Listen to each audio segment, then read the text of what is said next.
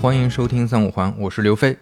今天呢是一期串台的节目，是我跟播客温柔一刀的刀姐聊天。那刀姐 Doris 呢，我之前就经常看她关于市场啊、关于营销的很多内容的输出。她自己呢也是很资深的品牌人、营销人。温柔一刀呢是关于新消费啊、营销方法论、创业等等话题的播客，有兴趣的朋友可以关注一下。我之前听过几期，启发也很大。那这一次我们串台呢，主要讨论的是我对工作和创业的新的一些思考，以及对现在做品牌的一些粗浅的理解。这次我们聊呢，不仅是我在输出啊，刀姐也有很多反馈，我后来也问了很多我好奇的问题，也得到了很多启发，所以希望你会喜欢。Hello，大家好，我是刀姐 Doris。本期播客呢，我们请到了播客圈顶流三五环的主理人刘飞老师。刘飞老师之前在互联网产品经理领域深耕非常久，之前其实听说他从互联网圈离开了，然后创立了一个叫三五杯的代泡茶品牌。所以呢，我其实是对你啊互联网转消费品的经历很感兴趣。同时呢，我们也在很多个共同群里面，我记得以前是范冰吧，我们的共同好友应该是范冰。大概在三四年前就加了好友，但我看了一下微信记录，基本没有聊过天，所以趁着这个机会跟你闲聊一下。对对对，我感觉是属于深交已久，而且确实副业我也是写东西嘛，那肯定也免不了会有遇到市场营销领域的顶流，对，所以之前都知道认识，也挺想跟刀姐聊一聊的。对我之前也在北京待了几年，然后我对北京的印象深刻。我在做这个播客之前，因为我每期我们都会把嘉宾的资料提前先做一下研究，然后我看完你的资料，我就有种感觉，就是你像是在产品领域的另一个，就是我的知己的这种感觉。因为你很喜欢创作，你的 A 面是产品经理，B 面是内容创作者。我经常也会觉得自己 A 面是营销人，B 面是个内容创作者，所以特别期待今天跟你碰撞出一个产品人和一个营销人的火花。对，因为我对你之前做的那个很多事情不是那么了解嘛，因为毕竟我不是市场人。但是从你做播客之后，我听了好多期呢，我确实是一个忠诚的听众。对，然后我发现我们确实有很多理念非常接近，就有点那个殊途同归的感觉。哎，最后大家好像都在做类似的事情吧？对，我觉得这个事情挺有意思的。我我今天也在想这个事情，我看你的内容，我也发现。哎，咱们理念很相似，那为什么之前一直没碰到？我在想说，这就是所谓的圈层和圈层之间的 壁垒吗？就是我我跟产品经理真的不怎么多聊，然后也是因为播客才开始了解到了你。那我先问问吧，呃，因为我看到我们其实全公司都挺关注你的，然后我也很。惭愧啊，就是大家都会说到你做三五杯之后，说重新理解了创业。我就想问问你，在这个现在的创业之前，你能大概先跟我们的播客听众介绍一下自己和过去的经历吗？好呀，现在从业快十年了，然后相当于前半段一直是在创业或者在创业公司，然后后半段就是。比较乏味的滴滴和阿里，呃，这个一讲大家都知道是在这里面做呃产品专家，后来是高级产品专家。呃，那在前半段的这个创业经历里呢，其实也是挺风雨飘摇的，就正好赶上了互联网创业的那个大潮，那个时候资本很热。就道姐，你肯定我们是同时代人嘛，肯定有感触。呃，一三年我加入锤子，我第一份工作是在锤子做产品，然后那个时候锤子是个非常小的公司，可能也就六七十人。然后第二份工作就是正儿八经的自己创业，当时就在上海跟朋友一起做上门美甲，因为那个时候 O2O 非常火，大家都在尝试各种各样的方式去做。然后我们当时一度是第二名，后来有一段时间还是第一名。雕爷你肯定知道嘛，就雕爷他做那个合丽家，他甚至还写文章提我们。然后后来发现越批判我们越火，后来他就不讲了。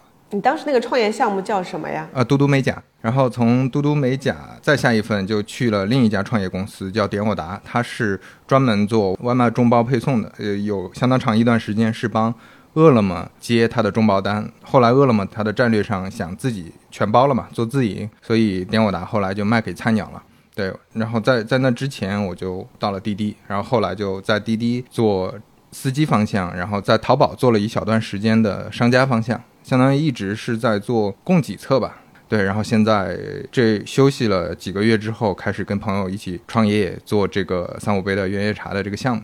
哎，那你过去，哎，这个有好多话题想跟你聊，就是一方面想问你，是基于什么开始创业做三五杯的？尤其啊，我觉得你这个 timing 这个蛮神奇的，因为是呃，我我如果没记错，你是在去年的时候开始的吧？对，因为那个时候其实已经怎么说呢，新消费的 下半场，是 就是泡沫已经退去了，其实。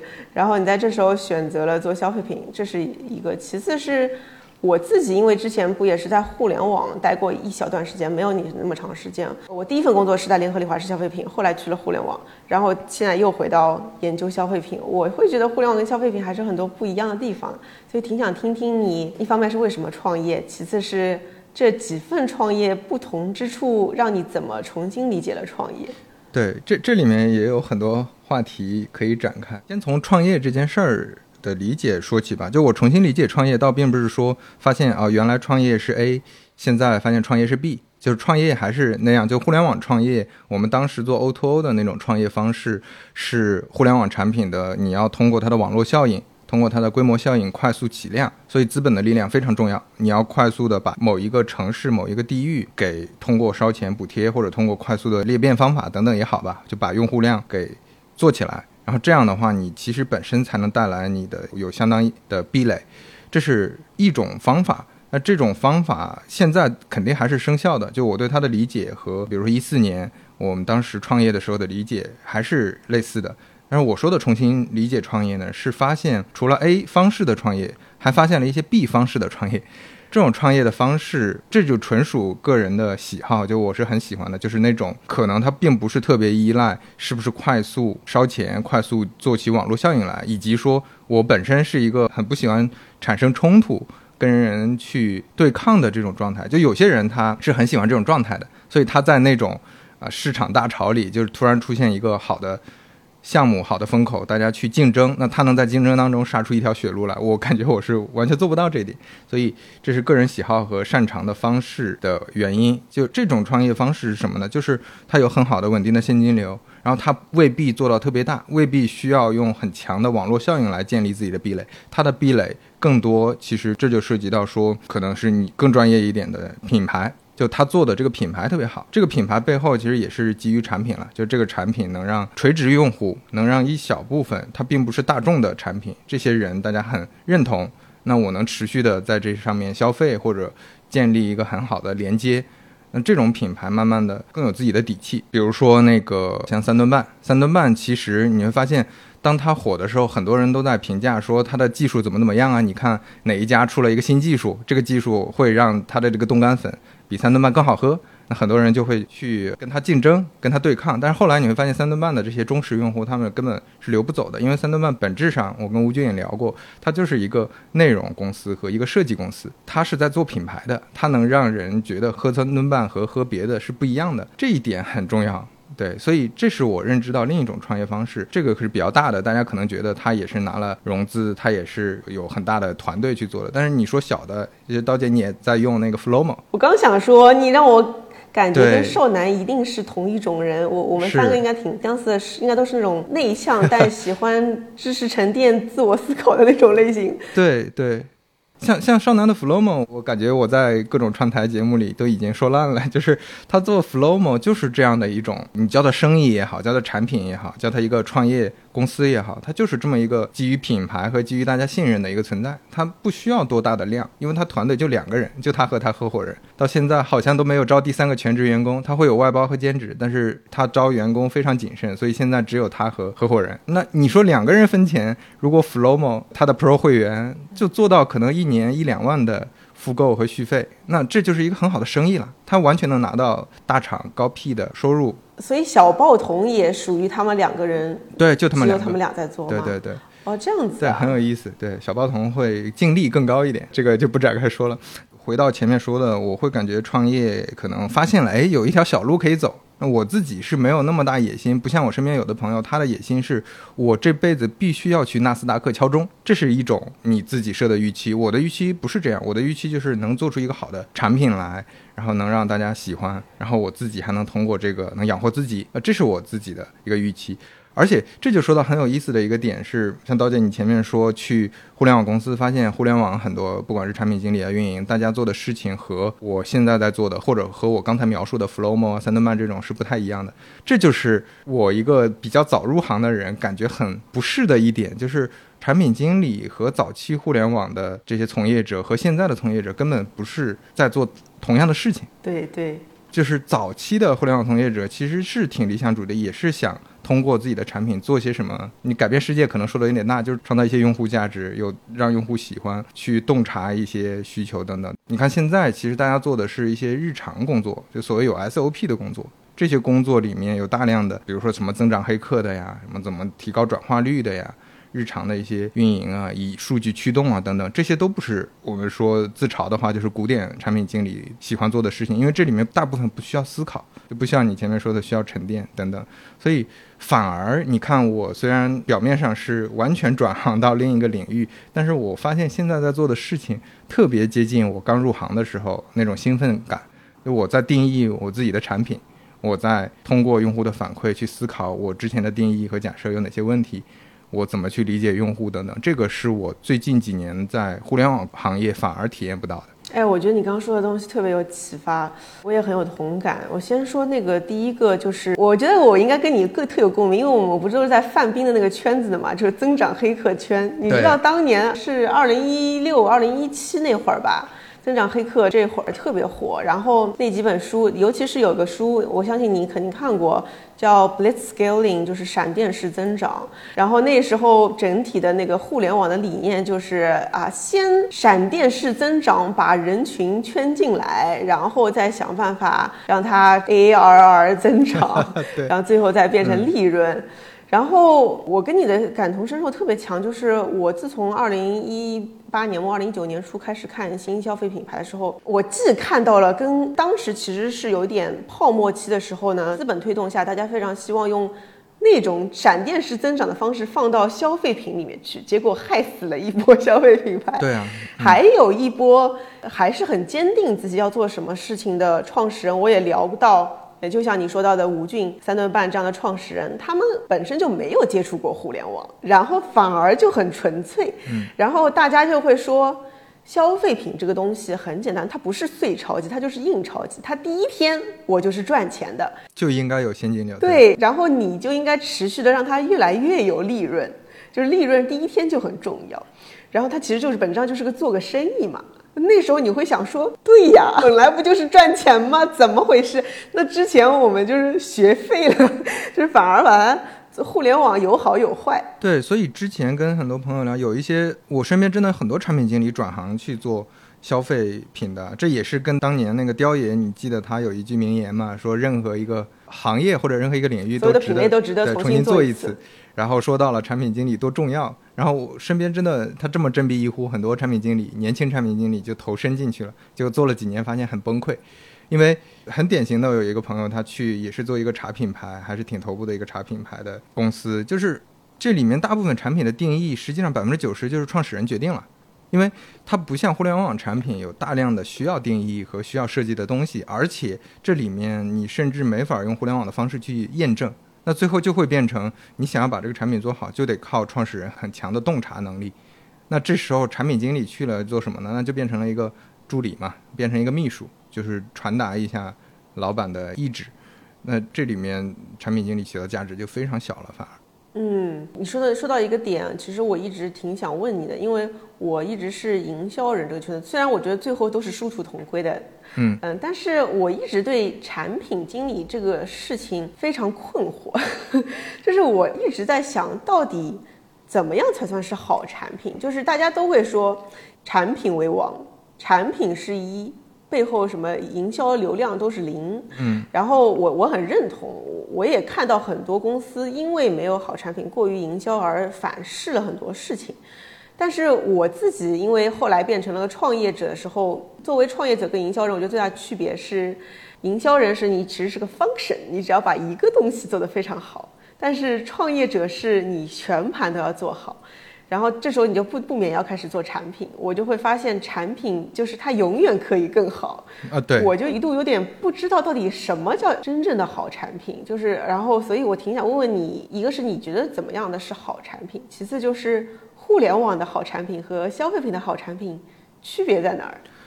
嗯，我还是很喜欢和很认同之前在滴滴我的老板也是导师嘛，于军老师他后来提到的，产品经理是做什么的？产品经理是创造有利可图的用户价值。就它这里面有两个关键词，一个是用户价值，那这个其实大家都知道。但是你会发现有些人讲产品的时候，他不提用户的。就有些人说产品好，他就是只是说，哎，我这个你看长得多好看，或者我这个用的技术多好。这个产品本身不存在什么好坏的，产品的好坏是用户定义的嘛，所以一定要强调用户价值。第二个关键词就是有利可图，这也是可能为什么消费品第一天必须要赚钱，因为它的逻辑和互联网产品的逻辑是完全不一样的。互联网产品的逻辑，前面说的，嗯，比如说用户价值，你说消费品的用户价值和互联网产品的用户价值区别很大吗？它有区别，但是。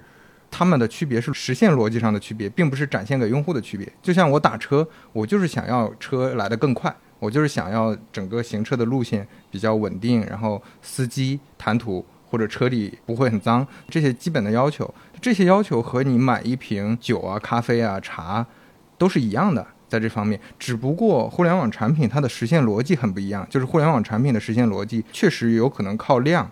来堆起来了，就像前面提到的，当你一个城市司机和乘客足够多的时候，它的体验天然就变好了。但是，当你这个城市你的这个茶卖了一百份儿和你的这个茶卖了一万份儿的时候，对用户的感知没有任何区别。这是消费品和互联网产品最大的一个区别，就是它很难通过网络效应来产生增量的用户价值。你说有规模效应吗？也有规模效应，但是需要你等你自己建厂了，你供应链做一些调整，你的成本降低。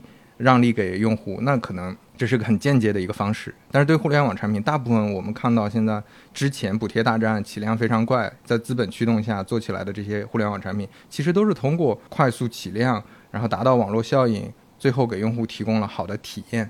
但是这个过程当中就很需要资本的介入和很需要竞争，很需要打仗，因为你抢的就是用户，抢的就是量，所以那个时候增长的这个逻辑很说得通。但是你增长的逻辑再拿到消费品就没法说得通了，啊，这个很有意思。我真的发现做营销做产品最后殊途同归。我们最近一直在给品牌梳理它的本身的定位的时候，其实回归到就是你的价值主张，就是在为哪群用户创造什么价值。其实这是最本质的东西嘛。其实这个创造价值体现最好的，其实就在产品上面。嗯。我自己的一个最近的一个思考，跟您分享一下，你看看你有没有类似的想法？你知道吗？就是因为我以前不是在快销集团嘛，然后我去了互联网以后呢，我们都是会说要找什么人群，然后怎么去裂变啊、增长啊等等的。然后呢，后来有一次我跟一个消费品的朋友聊的时候，他跟我说，其实消费品没有所谓的人群，就是这个其实是古典消费品。嗯嗯，消费品不讲人群，以前其实就是大渗透、大分销。就是它是个 mass 产品，大众产品，它不讲说我真的要针对哪一群群体，我就是铺渠道，然后用江南春老师话就是占领心智以后大分销。然后，但是现在的新锐品牌变了，现在新锐品牌其实是会找到一群细分的人群先切入，也是海外的 DTC，因此。就是因为我们看到一个很大的趋势，就是碎片化、去中心化。过去其实是最大公约数是很好找的，去屑就用海飞丝。但是今天你用去屑就用海飞丝，已经占领不了人群了。对，大家又细分到各个人群，所以诞生了很多机会。但是我们在看互联网和消费品的时候，发现最大的一个不同是，就像您刚刚说的。互联网是有网络效应，有很强的飞轮效应。我相信你在滴滴飞轮效应应该比我更了解。就是当年什么 Uber、滴滴都在说 more driver、more more rider、more driver。对对对，嗯。但我发现消费品的飞轮效应非常的小，网络效应是很少，这就是一个很大的一个区别。我自己是这么体会，我不知道你有没有这样的体会。对对对，我我挺同意这点的，就是还是咱们之前说的嘛，英哥的增长黑客，对吧？他开启了一个增长的时代，互联网产品，那这个逻辑和它适应的场景是比较有限的，就比较适合这种大众化的产品。对，我觉得你刚才说的这个，我也有点启发。之前会模模糊糊有这种感受，因为传统的或者说你说线下这种货架式的品牌，比较大众的茶饮料，什么三得利也好，或者说王老吉，还有现在大家都在做的像那个好望水等等这些品牌，其实都是在用这套逻辑，包括元气森林这种逻辑，它就很吃线下。然后吃线下的时候，你就非常吃大众，就你得保证说你上到。任何一个便利店里，大家看到可能都会比较感兴趣。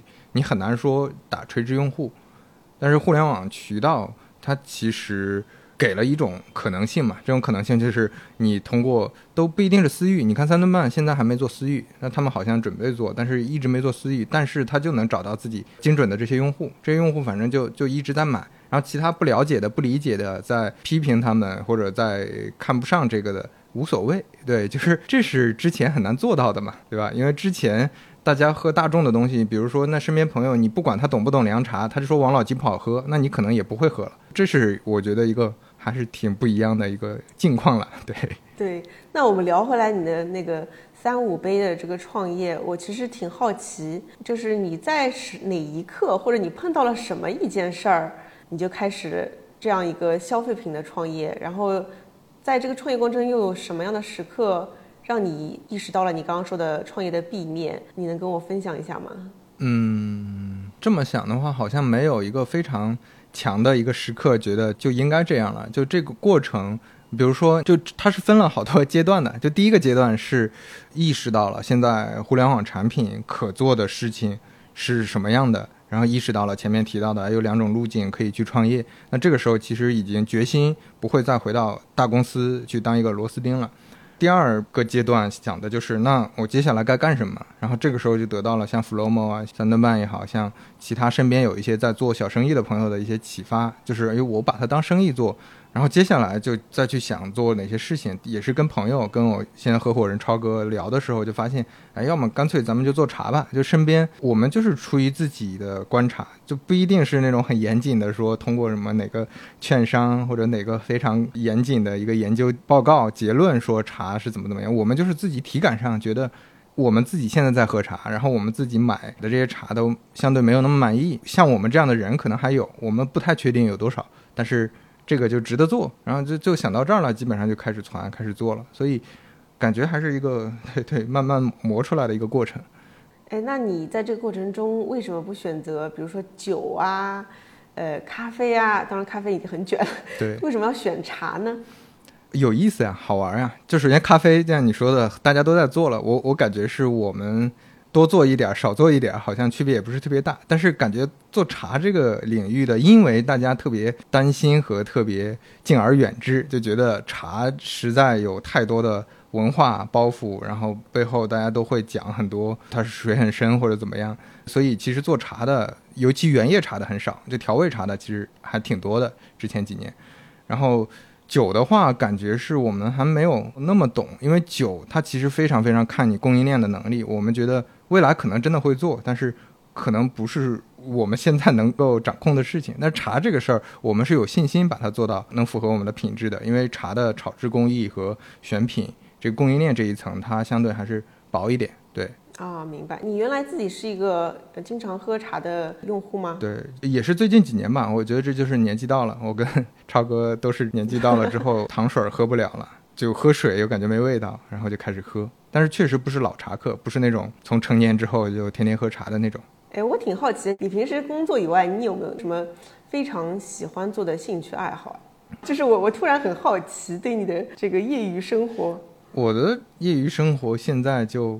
比较简单吧，就是看书，然后看美剧，然后玩游戏。哎，你怎么跟我那么像？对，然后哎，我觉得这就是杭州好的一个地方。你是不是没法周末的时候说我去上山，我就去山上逛一逛，对吧？我去茶园转一转，然后去山上喝喝茶，这个是杭州一个 比较特有的一个优势。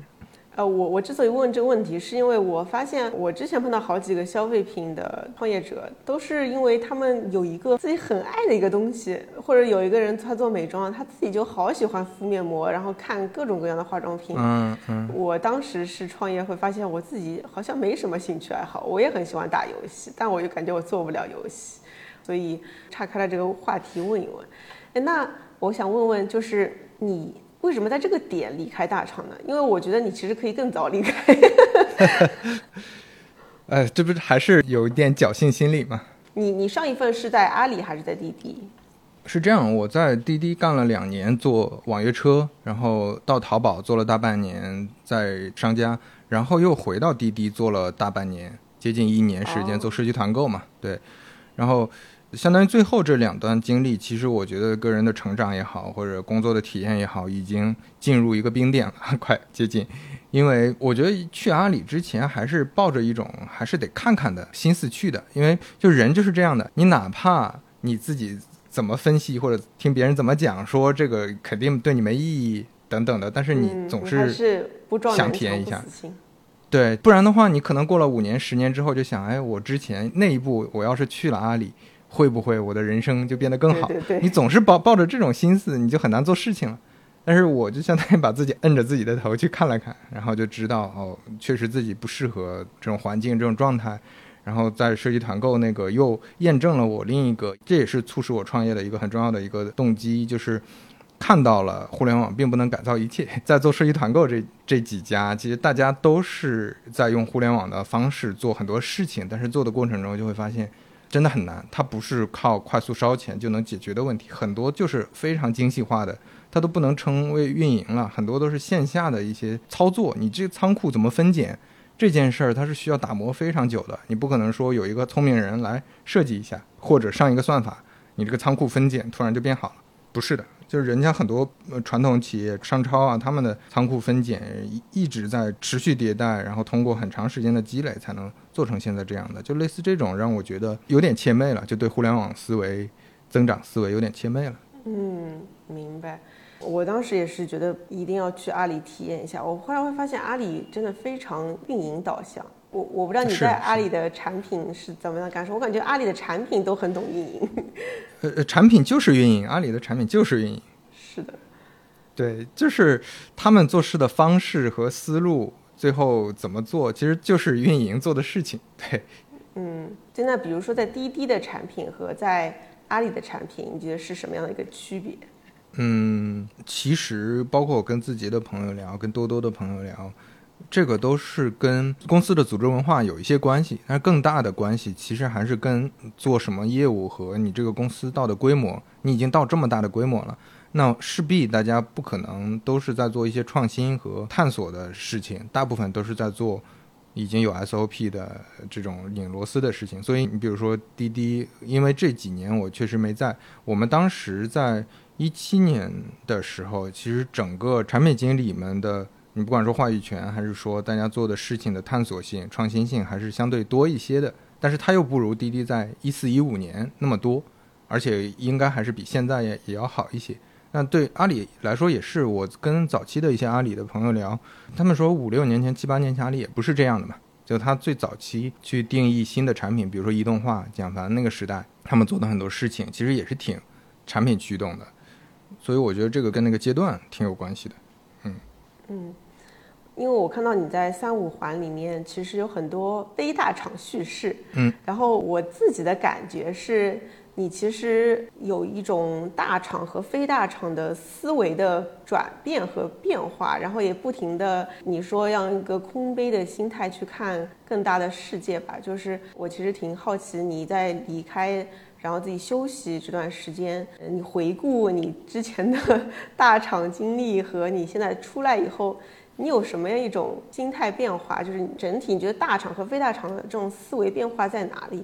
啊，其实我我讲的非大厂叙事，更多的还是想聊和跟大家分享我前面提到那种，就是嗯，你除了在大厂打工，可能还能做什么事情？这个事情里面就有我说的另一种创业方式，因为我身边很多朋友会。不愿意从大厂出来，是因为没有看到这条小路。他们看到的路只有两条路，一条就是在大厂熬职业经理人，另一条就是出去拿融资啊，最好这个融资是五百万起、一千万起，然后拿到之后做一个市值几十亿的公司卖掉退出。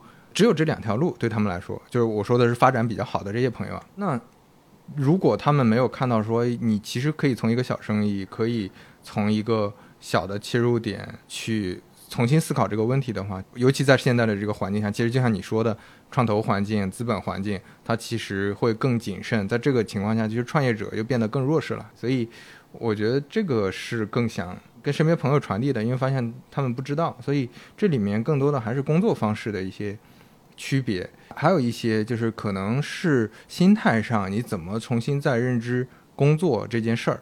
因为我觉得我们都是同类人嘛，那我们身边有很多同类的朋友，但是如果你在大厂待久了之后，你可能心态上天然的就被这个叫同化也好，或者叫有一个非常强的惯性，对吧？就你就觉得工作就应该是这样，生活就应该是这样，这种心态，我觉得我之前也是有的。我在一四一五年的那个时候，一直到前几年，我自己的职业发展目标就是成为一个大厂的产品总监。啊，产品 VP 那可能也跟大家类似，但是这到底是不是你想做的事情？你在这里面能拿稳定的月薪和能升职加薪，对你到底意味着什么？就没有再深想一层。所以在出来之后，其实能想到更多的事情吧。对，嗯，明白。我跟你分享一下我自己的经历啊，然后我我觉得我跟你好有很多相似之处，因为我之前也不是都是在大厂嘛，然后就是那几家公司最最后一家其实也是阿里。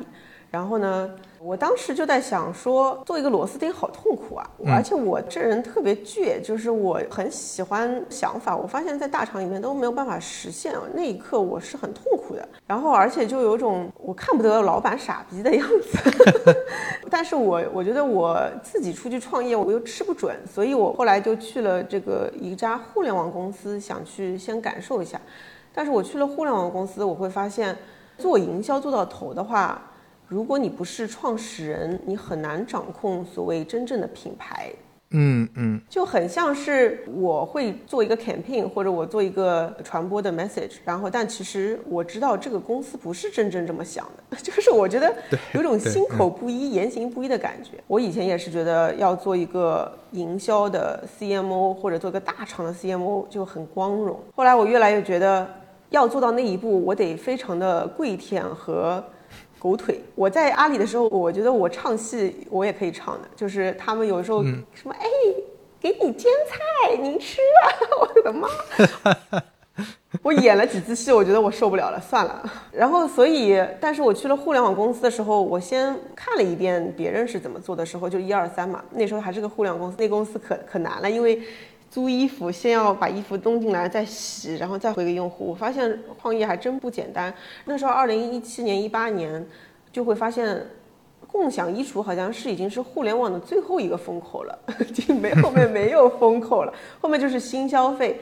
新消费的时候，我我看着前面那么多泡沫，我想新消费会怎么样，就先看一看，然后在旁边作为一个观察者。一边写着公众号，一边做我们的会员社群，一边记录着这些创始人的起起伏伏，我觉得挺有意思的。对，后面也会发现大机会其实没有了，然后反而有一种安心感，就是 还好大机会没有了，这样我就可以坦坦荡荡的做一个个体户了，就没有那种很强的 formal 心情了。不然如果对，如果风口起来就感觉很焦躁啊。所以现在如果给你一个 P 九。我觉得 P 八已经很难吸引你，P 九、P 十的机会，你肯定也不会去了，是吧？我我跟你说，一旦走上创业，就是 once you go black, you never go back，就是太开心了。就是这种开心，不是说我每天真的就是很快乐，就是还是有很多痛苦的。就是我昨天还在跟崔崔说，在哪儿都是吃屎，那你选择你自己吃的那个屎，就是。因为每个选择都是你主动的选择的，你愿意承担每一个选择的代价和成本。然后我也考虑过要不要做消费品，因为大家不是说你也做过消费品，你也有营销，那你为什么不做消费品？其实我对消费品有很大的敬畏心。消费品我觉得特别难，我觉得比互联网还要难。它是一个前两天在跟 f 八的创始人光明哥，我们上一期你你可能有听过。就说这是个木桶原理，你不能有短板，你每一个都要做得很好，我觉得非常难。我其实都不敢碰消费品。我后来就是觉得说，其实我的一几个特长是对营销的理解能力和我的内容能力，那不如我就把这件事情发扬到最长。所以我今天做的就是这么一个营销智库这样的事儿。所以我其实挺佩服你能够大厂出来，然后做消费品，做三五杯，我觉得这是很需要勇气的。对我，我觉得我们确实是缺乏这些敬畏心，但是这反过来也是我们的一个呃优势了，一个帮助了。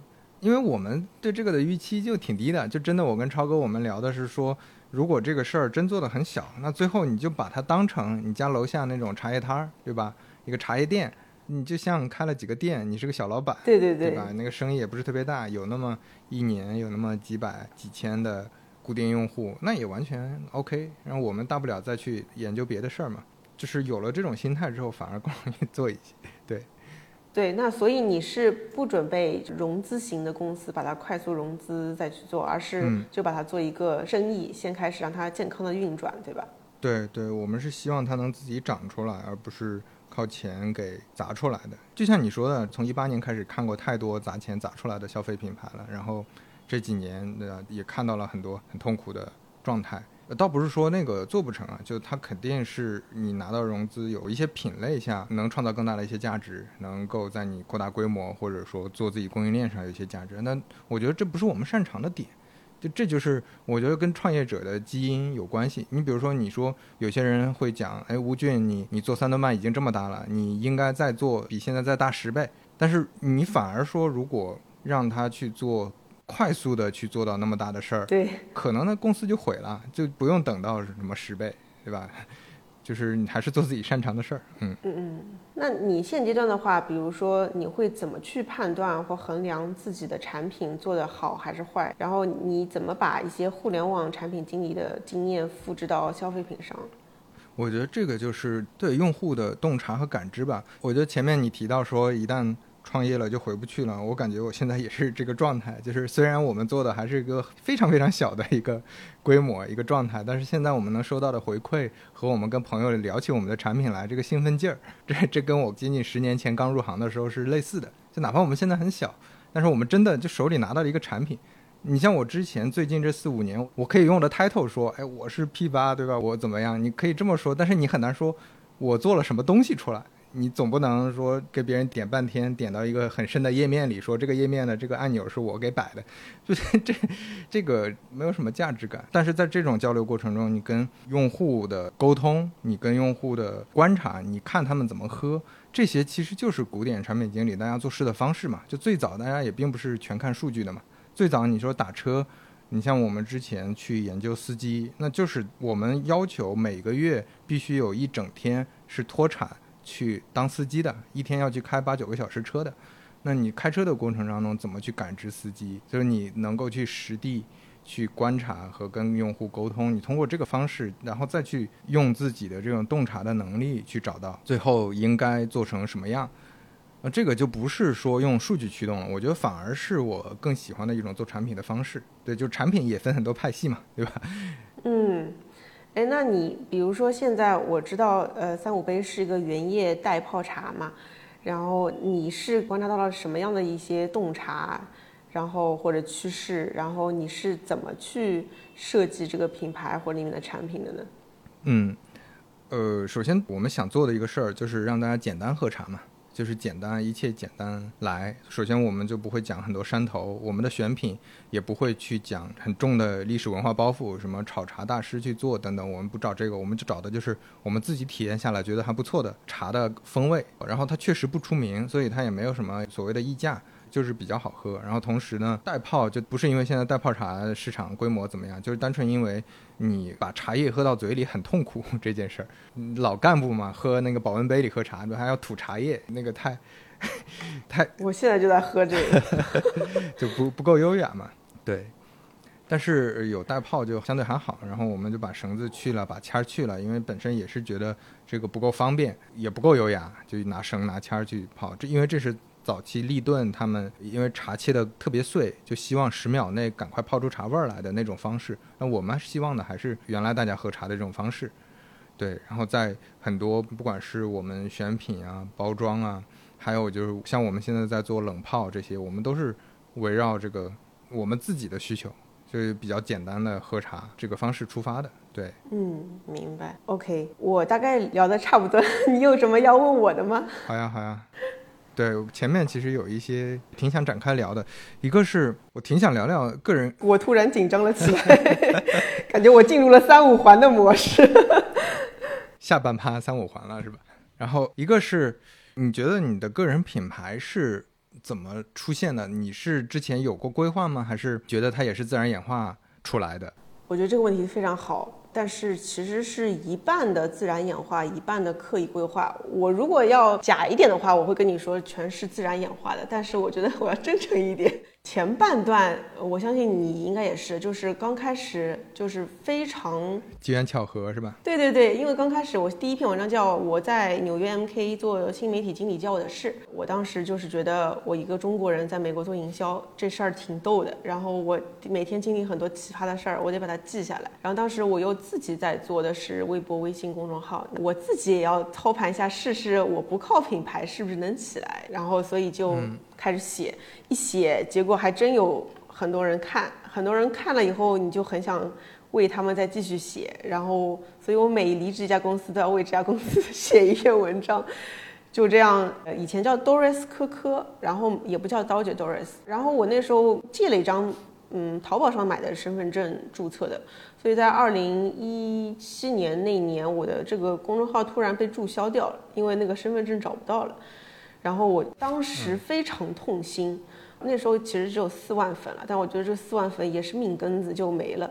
然后二零一九年的时候正式创业的时候，我这一次创业，因为是像你现在这样的状态，就是我觉得我是要正式创业，就是拿它作为商业产品的，之前都是业余副副业玩一玩，那我就是要正儿八经去给它定位了，所以这时候开始规划说。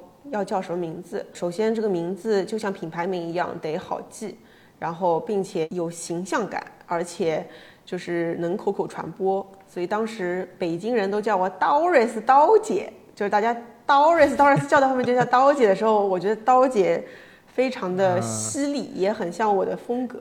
对。然后我就定位叫刀姐，然后是犀利的这样的一个人。然后其次呢？我觉得我要找的是，我当时用定位理论来切的，就是哪个品类里面有空白市场。我觉得是女性营销，还有就是新锐的数字化。就因为从互联网出来去做营销，当时觉得是种降维打击，因为增长黑客那边太熟了，那就是互联网营销。然后还有就是中美可能就是未来会走上全球中美的这样的一个全球化的趋势，所以基于这三点就开始规划了我的个人的品牌。那时候我叫他经济研究所，其实就是研研究女性营销相关的东西。所以随着这个呢，你再倒推说，那围绕这三个标签到底应该做什么样的内容，这部分开始其实是有部分的规划的。然后呢？这时候其实我有踩过一个坑，就是我非常希望能够快速的打爆这个个人品牌，所以有什么有流量我就去踩，就会进入一个误区，就是你太过个人的出去去刷脸炒作，然后就会让人很反感，然后再回归到说不能只做个人 IP，个人 IP 是一个开始，我们关键还是要创造用户价值。那我到底在为谁创造什么价值？而且我觉得要成立一个组织、一个机构、一个品牌，而不是成立我自己。因为我觉得个人品牌做后面会 ego 特别大，特别飘。我看到你播客里面你有说过，你年轻时候飘过，我我也飘飘的可厉害了。然后，所以那段时间就开始不飘了，然后开始想做刀法这么一个机构。然后后来个人 IP 我也放下了很多的包袱，就想说啥说啥，随便说，就是这么一个过程吧。从自然到刻意，再到自然。嗯嗯，明白。那现在你是更希望你的公司、你的组织更个人品牌的，还是更去个人品牌的呢？就你希望大家之后知道你做的产品内容都是围绕刀姐的吗？呃。我肯定是想要去 IP 化的，因为我们也会观察到，像消费品牌有很多美妆博主或者是博主出来做的品牌，它往往都做不好。其实是因为有太多个人 ego 在里面了，然后你会越来越关注自己。所以我经历这么一个阶段呢，是刚开始非常就大家不知道刀法都知道刀姐，会说刀姐的群、刀姐的什么东西、刀姐的课。然后到第二阶段往后退，我希望我少做自己的内容，我其实公众号更新都蛮少的，然后把刀法研究所这个。抬上来培养团队，我们现在公司三十多个人，就是要不停的给他们培训，所以那段时间是想去个人品牌化的。但是最后我现在回到了一个平衡点，就是我觉得我之前又有点矫枉过正了。因为矫枉过正的时候，其实我本身是很有特色的，也是有一些，就是之前大家喜欢我是有原因的，你不能太矫枉过正，放弃自己。所以我今年开始又开始做了个人品牌，但是我觉得我希望它是刀姐和刀法之间有个协同的健康的效应，最后还是其实就像你说的，关键是最后能不能带来用户价值，还是只是借由很多东西来炒作了自己。我觉得这个是本质的区别。嗯嗯，对，就个人品牌，就我的感觉是会有很多优势，但是它肯定也会带来很多陷阱，对吧？带来很多问题。对对对，优势你肯定人在现在这种社交媒体的环境下，你有人格化的东西是更能吸引人的嘛。但是你全靠这个人，尤其是很多人他是其实搭人设的。我觉得你比如说说刀姐的内容还不错，和刀姐这个人不错。这其实是两种人设，后者的人设很危险的，就是大家是为了特别认同你整个人，结果你有一些瑕疵，有一些问题，然后人设就垮了。这个我觉得是可能是风险比较大的。你会有这种类似的感觉吗？对对对，我觉得你说的特别对。我觉得我之前在做个人 IP，就是二零一九年时候，还有犯了一个错，就是太去烘托自己的个人经历，包括还有自己的家庭什么的，都把它带上来。其实这就是很错误的一种方式，就有一种像在建立一个成功女性的一个人设。我觉得这个其实是很不好的。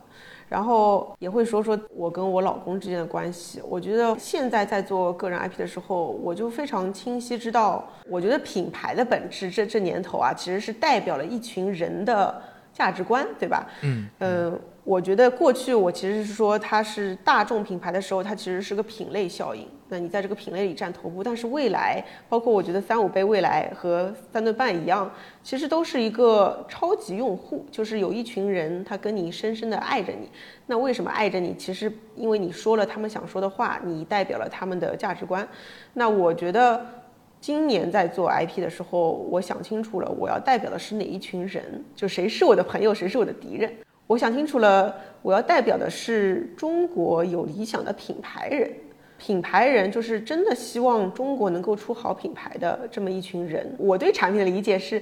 怎么样在个使命下能更好的解决问题的一个工具？那我今天就在同样在做刀法，我在想说，那今天如果要成就好品牌的话，那到底我应该创造什么样的产品能够帮到大家？就是这么一种状态的时候，我就很多思维就变了。我也不会去说我自己的经历啊，我也不会去说我家里怎么样啊，或者关于我自己的事，我更多的是说回归到。如果要好品牌的话，那今天营销在发生什么变化？每个品牌创始人他们都是怎么塑造品牌的？把这些带出来的时候，它自然而然就变成了一个呃更健康的品牌。也有很多人呃愿意相信我或者听我的，是因为大家都有一颗这样的一个心。我就跟之前那种状态就完全不一样了，它就是很正能量的循环。嗯嗯，对，是的。既然说到这儿了，我还是一直挺好奇一个问题，或者说，我先说一下我自己的一个想法。现在品牌，你前面提到了很多，不管是超级用户，还是说这个品牌你只需要吸引这部分人，这其实这种品牌是要基于大家在追求个性化，啊，大家在变得更有个性，更能认同非主流的这些叙事，才会这样。对。那现在你你你会有观察感觉说这是一个趋势吗？还是说，因为我自己我有点担心，是因为我做了这个事儿，所以我自己在特别的用各种论据来证实自己的这个假设，自证预言嘛。我特别担心这个。我不知道你从你的视角观察，会觉得这是一个做这种小众品牌、个性化品牌比较好的一个时代吗？呃，我上次还写过一个评文一篇文章，说这年头很难再出保洁，会出现很多个 Lululemon。嗯，就是我觉得其实不是说保洁这种集团很难出来，现在大家都是在做多品牌集团，但是我觉得这种大通货的品牌这年头已经很难出了，因为现在人群在快速的细分化，就每个人都有一个自己的圈层，所以我觉得每个圈层都需要这个属于这个族群的符号。和这个意识形态的呈现，就是我觉得这年头品牌已经变成意识形态的呈现了。嗯嗯，所以我觉得现在的做品牌，就是比如说以三五杯举个例子，我觉得现在关键的这个飞轮要找到的根源是到底是哪一群人深深的爱着我，嗯，而围绕了这群人去再深耕做他们的产品。它跟以前的消费品有很大的一个区别是，以前是我占领了这个品类的头部，比如说。买拖把就买我大卫拖把，嗯，我用这个去占领渠道，大分销，然后量起来了以后，我的成本下去了，我再去打广告。以前是这个持续占领心智的一个状态，所以那个一定是要靠规模的，就是规模效应要很强。那小而美的，我觉得状态也不能是完全的小而美，就是有时候小而美的话。你不能自己骗自己说，其实我在做一个很高质量的事情，但其实，呃，商业的本质还是需要持续的利润的增长的嘛，不然的话，马太效应就是好的人就会去好的公司，就会慢慢的失去这个人才的杠杆，所以我觉得小而美的品牌。其实不是小而美，应该是中而美的品牌。当下一定是未来，嗯，关键的核心它不能只是为小而小，而是它要真的美。我觉得它的杠杆是来自于这个超级用户，你到底在为哪一群人，在为他们发声，然后和为他们持续创造他们需要的那个产品。我觉得抓的是那个人群的效应，过去的是品类的效应。所以三顿半有它的专门的这个这群人，而且你看，就是围绕这群人你要做的东西，今天的产品其实已经不在于体现在实体的产品上了，内容也变成了一种产品。我觉得三顿半的回收计划，这个很多的，包括它跟咖啡馆做的很多的合作，它都是在一种内容产品上围绕这群人在持续发生的。精神需求的产品也出现了，所以我觉得这个方面是充满了机会。就是以前是要每一个品类都值得重新做一次，我觉得是每个人群都值得拥有一个属于他们的品牌，我觉得是非常有 有希望的。对，又让我想到，肯定听过那句话，就是梦妍跟黄海聊的那期博客里提说啊，对对对，对吧？让是让更多的人喜欢你，还是让喜欢你的人更喜欢你就让更多的人喜欢你，其实就是那种我要铺广告，对吧？我要占领更多人的心智。但是你像三顿半，它甚至没有任何投放的预算，就它之前投放非常少，它的所有预算都铺在内容上，他的市场基本上全是内容人，啊，做播客也好，做各种活动，他的目标不是说覆盖更多的人，因为说实话，真的喝咖啡，尤其对咖啡品质有要求的人不是那么多的。对。这个也是，我也觉得非常非常有启发的。嗯，我觉得 Flomo，我们聊聊 Flomo。其实我也在约少男来做播客。然后哇，我觉得这个产品就让我感受到了他深深的用心。我真的，你跟跟我说他只有两个人，我真的很震惊，对吧？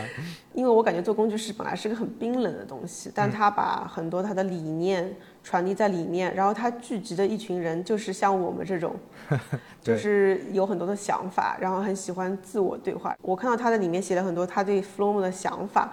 我真的很少见到一个人做工具写出这么多自己的理念在里面，就希望你能对话。所以就因为他这份理念，他特别的打动我，然后所以我现在就放弃了印象笔记，开始用 Flomo 不停的在整理这些思维。我也觉得创作这件事情现在对我来说越来越像创业的商业化要做的事情，以后就失去了原来的那种创作的热情的时候。我就回到 Flomo，再回到跟自己对话。嗯，然后我其实觉得他如果再做一做，他其实应该把这一群人给整合起来。再其实也是啦，小包童就是基于这群人的再一个产品。我正想说。对对对对对，我觉得他做的这个方向很对。其实我觉得最后，比如说三五杯，其实就是基于三五环的这种意识形态下的一个产品的第一个形态。它后面可能不会只有茶，它可能后面还有。杯子，我不是乱讲的，就是这一群人到底他背后属于一群什么样的意识形态？你可以挖掘一下，然后做出很多的产品来，它真的其实挺有价值的。对我之前在播客里还跟少南聊过，就是感觉 Flomo 它就不是一个单纯的工具啊，它就是一个品牌或者就是一个内容为核心的产品啊，反而不是工具为核心的产品。就还是刚才说的嘛，你说 Flomo 这里面的技术，它的实现的功能，别人做不了嘛？大家都可以抄，很多抄它的，就你在 App Store 上搜。但是大家愿意用它，就是因为你前面说的这些，大家是先认同少男的理念、它的内容和他的你说的意识形态也好，这种精神状态也好，才去用这个工具的，这个根本是不一样的。对，然后这些人反而你就很难再把它转移走。我感觉可能之前跟吴俊聊的时候，包括跟那个唐导的 Koji 聊的时候，他们都会提到未来的很多品牌，就刚才我们说的这些逻辑基础上，会出现一些叫内容品牌，因为内容，尤其是长内容，不管是长视频还是长文章，能更好的传递这些品牌的价值趋向，更能好的传递这些创始人到底在做什么事情等等。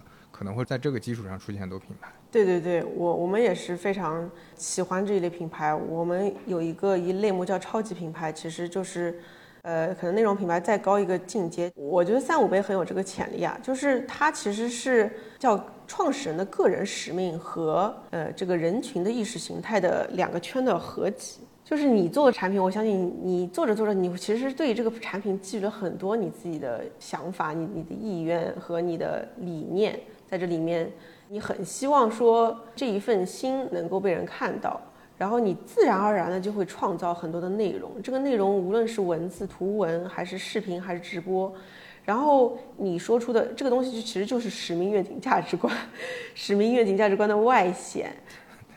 对，然后我觉得它会形成一个，我又要说飞轮了，就是我觉得它才是真正消费品的飞轮啊，就是它会吸引来很多同样相信这个理念的人才。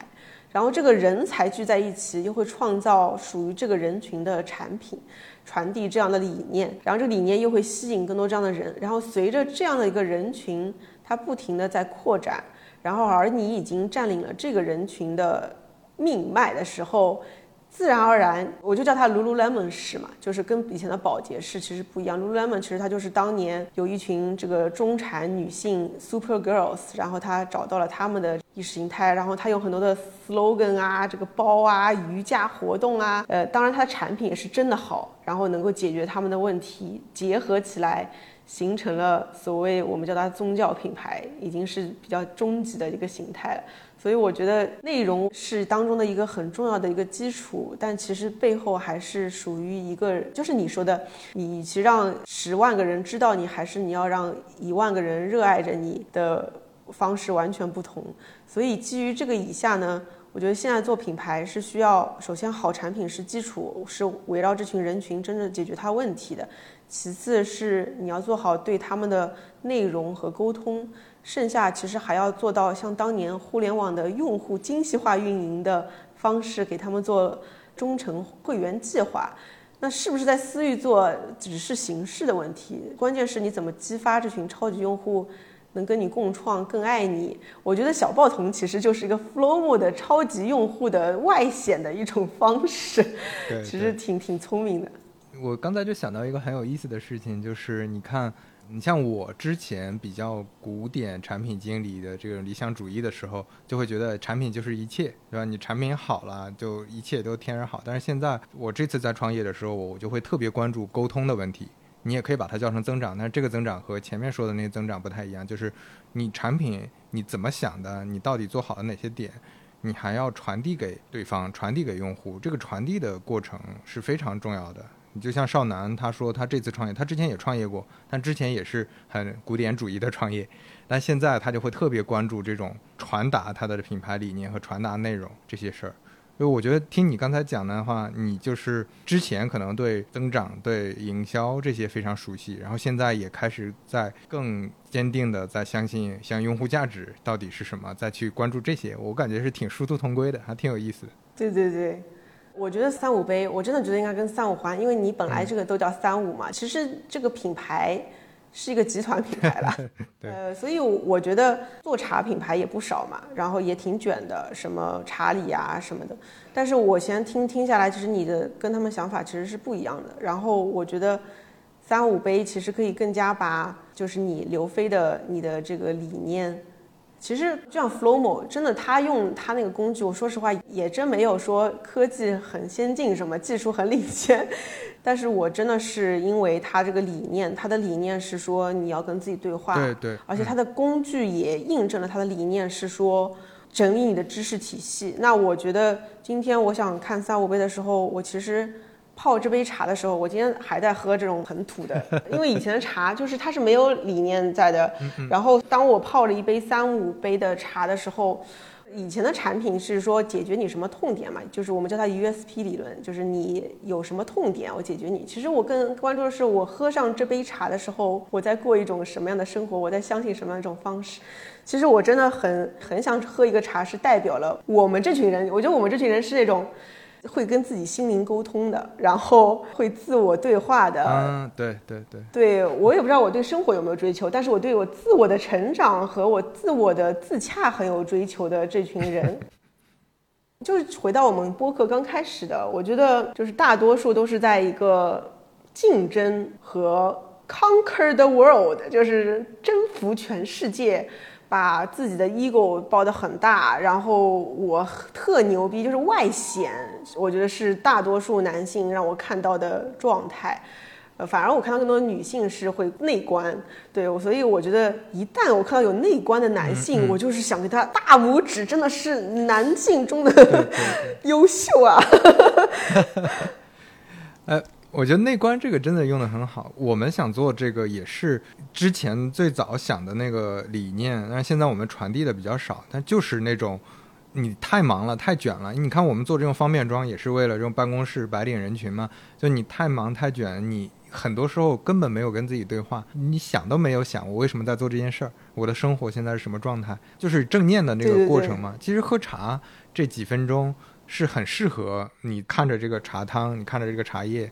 然后看看远处风景，想想事情，每天三五个这种空隙，啊，就是很好的一种跟自己对话的时间。我觉得内观这个也是我们挺想讲的一个事情。对，嗯，对，这个这个非常有意思，因为我有段时间我有一个这样的迷思啊，就是我做刀法一段时间，我在想，你知道吗？因为我职业经理人出来，我相信你也是，就是很希望把它做的正规化，然后就是说。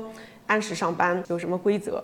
然后同时呢，我又在想说，但有自己这一次创业，好想要任性一把，经常会在一种我该这样才是正确的和哎我想那么做中间，你经常会纠结的，就是，然后我也会想说，每年我们都要定一个增长目标嘛，就是你出于自己的职业习惯，你也要定，还包括 OKR 什么的，这些东西我们还还在做，但是有有一段时间，我就在想说，做东西要做极致。就是要么呢，围绕着增长这个方向、融资这个方向，你达到极致，那那种效应是有的；要么呢，你就彻底放飞，彻底放飞就是你真正的找到我想要干什么，然后把这件事情就是彻底的传递出来。我觉得，我就对我自己说，Doris，你不要卡在中间，你既没有把它做的特别大，你也没有做的特别的自由。在中间时候，你就是我又又没有融资，但我又没有做的特别开心，我到底图啥？后来我就做了一个选择，我也跟刘思义讨论过，我知道你跟他也做过播客，我也跟他做过播客，我们俩都选择了一个方向，就是自己开心，放飞吧，就 自己开心。对对，开心这事情也不能说是自嗨，就是那就真的寻找自己的内心，说我的理念到底是什么，我做这件事情的初衷到底是什么，然后把这件事情轰轰烈烈的说出来。然后我当时就找到了一个内心叫成就中国好品牌嘛，然后我接下来的所有沟通全部围绕这句话：成就中国好品牌。为什么我要成就中国好品牌？哪些是现在可能会成就好品牌的？怎么成就好品牌？我就把这事情一定要拉到极致的放大去说。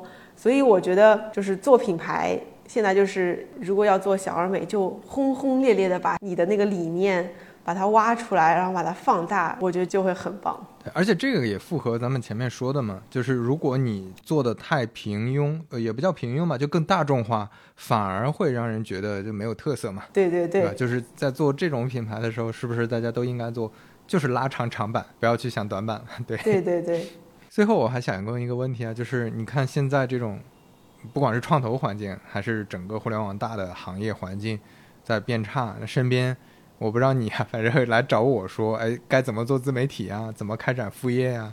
怎么去做一个生意啊？这种身边的大厂朋友越来越多。这件事儿上，比如说有人请教你要不要开个小红书啊，写个公众号，还是要不要做自媒体这个事儿，你你会有什么建议吗？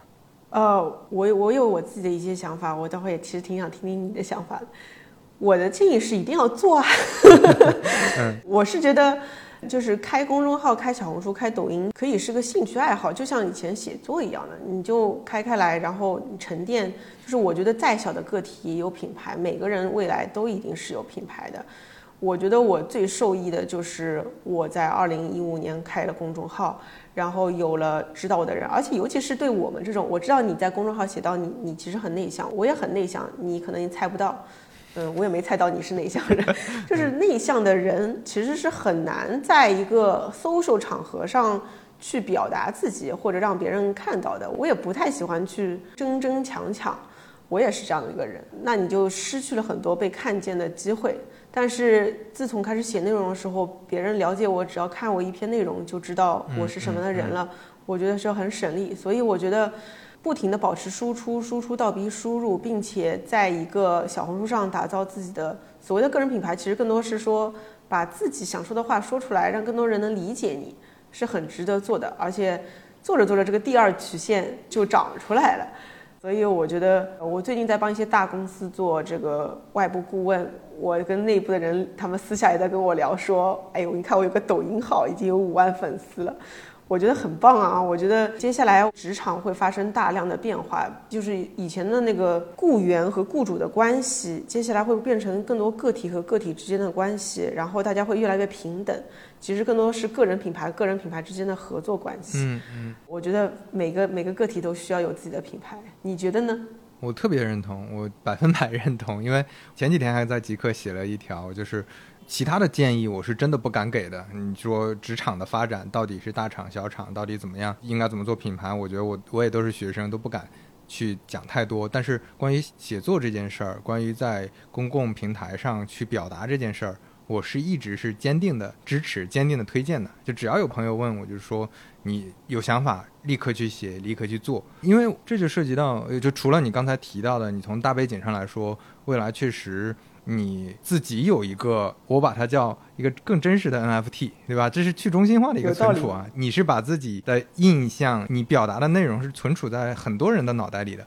但是你如果是职场里，那可能存储的只有你的老板。那老板万一哪天不喜欢你了，说哎这个人水平不行，其他人又不认识你，那你可能在职场里就全靠这个老板和身边几个同事去评价你了。但是。你的这些内容，它其实就是 NFT，去中心化的让大家认知你，这是我觉得一方面。另外就是，因为我身边有很多理性非常强的朋友，他们会非常精细的计算每一件事儿的 ROI。那你刚开始写文章、刚开始做事情的时候，它的价值，你都且不用说商业价值，其他各种价值可能都是没有的，暂时没有很强的正反馈。但是我觉得很多价值都是在你持续做了一段时间之后，它就是。很机缘巧合的出现的，你就像我身边有朋友，他可能背景已经很好了，他在大的律所工作，他身边都是一些律师朋友、一些投行朋友，那已经是在一个很好的圈子里了。他说：“那我写这个东西，我有什么价值？”我说：“你可以认识朋友。”他说：“我朋友很多了，我身边这些朋友还都是一些高规格的朋友，都有有别墅的朋友。”但是我说：“你你可能能认识很多意想不到的一些朋友。你比如说，我现在做三五杯。”那我作为一个消费品的小白来做这个事情，但是我就能跟三顿半的吴俊聊天，我能跟唐导的科技聊天，我能包括跟你聊天，跟很多跟品牌有关系的、有很多观察思考的人聊天，那就是因为做了自媒体嘛。你没有自媒体，人家也不知道你是谁，大家也不在一个共同语境下。我第一次见吴俊，我们就有非常多的共同语言，他就说。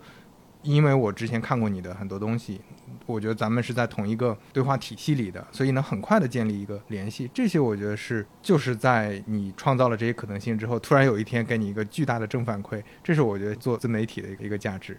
对，而且现在我是觉得毕业以后其实很难交到朋友嘛，就是大家都是商务关系，这种感觉就是特别急功近利。但是尤其是播客里面可以听到这个人的一些。兴趣爱好啊，然后很杂谈的时候呢，我就感觉真的认识了这个人一样，像做了个朋友一样，知道是真的朋友，我觉得还挺开心的。好的，那我们今天谢谢刘飞老师做客我们温柔一刀，然后希望下次我们每年都能有请到你跟我们再聊聊三五环的续集故事。好呀，好，呀，也非常感谢刀姐。那我们今天就到这儿吧。好，大家拜拜。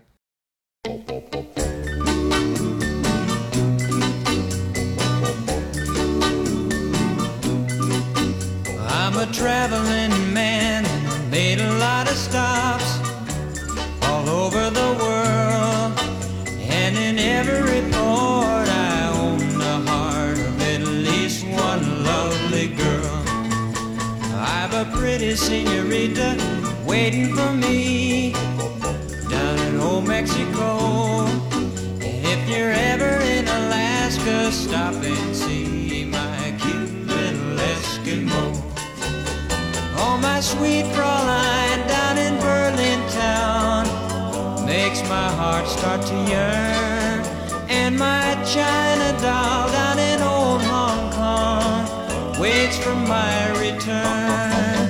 Pretty Polynesian baby over the sea. I remember the night. 欢迎在小宇宙、苹果 Podcast 订阅和收听三五环，也欢迎在评论区留言交流。如果喜欢三五环的话，也恳请能在苹果 Podcast、Spotify 或者喜马拉雅留下你的宝贵好评。下期再见。